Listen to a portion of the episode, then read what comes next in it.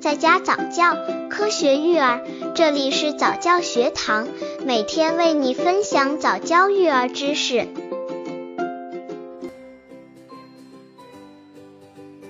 十七，宝宝夏季饮食注意事项。注意事项一：适当增加食物量。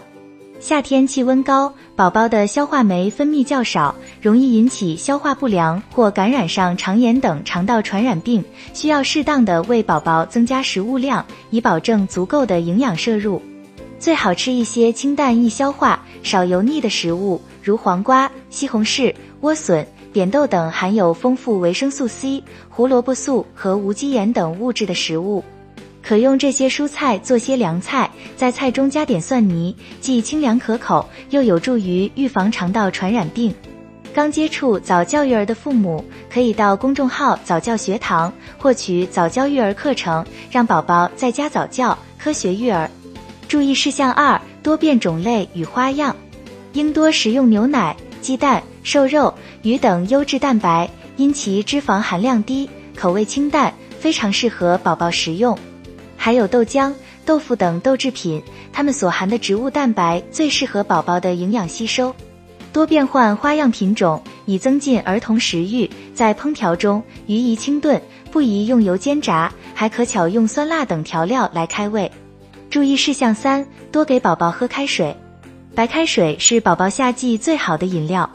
夏天宝宝出汗多，体内的水分流失也多，宝宝对缺水的耐受性比成人差。若有口渴的感觉时，其实体内的细胞已有脱水的现象了。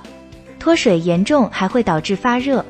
宝宝从奶和食物中获得的水分约八百毫升，但夏季宝宝应摄入一千一百至一千五百毫升左右的水。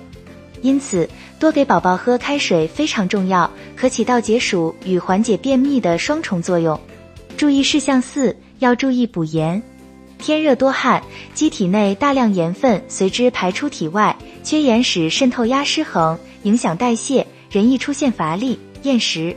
所以夏季食盐要适量，不可过多或太少，切勿忽视。注意事项五：少吃冷饮、冷食等。冷饮吃得过多，会冲淡胃液，影响消化，并刺激肠道，使蠕动亢进，缩短食物在小肠内停留的时间，影响孩子对食物中营养成分的吸收。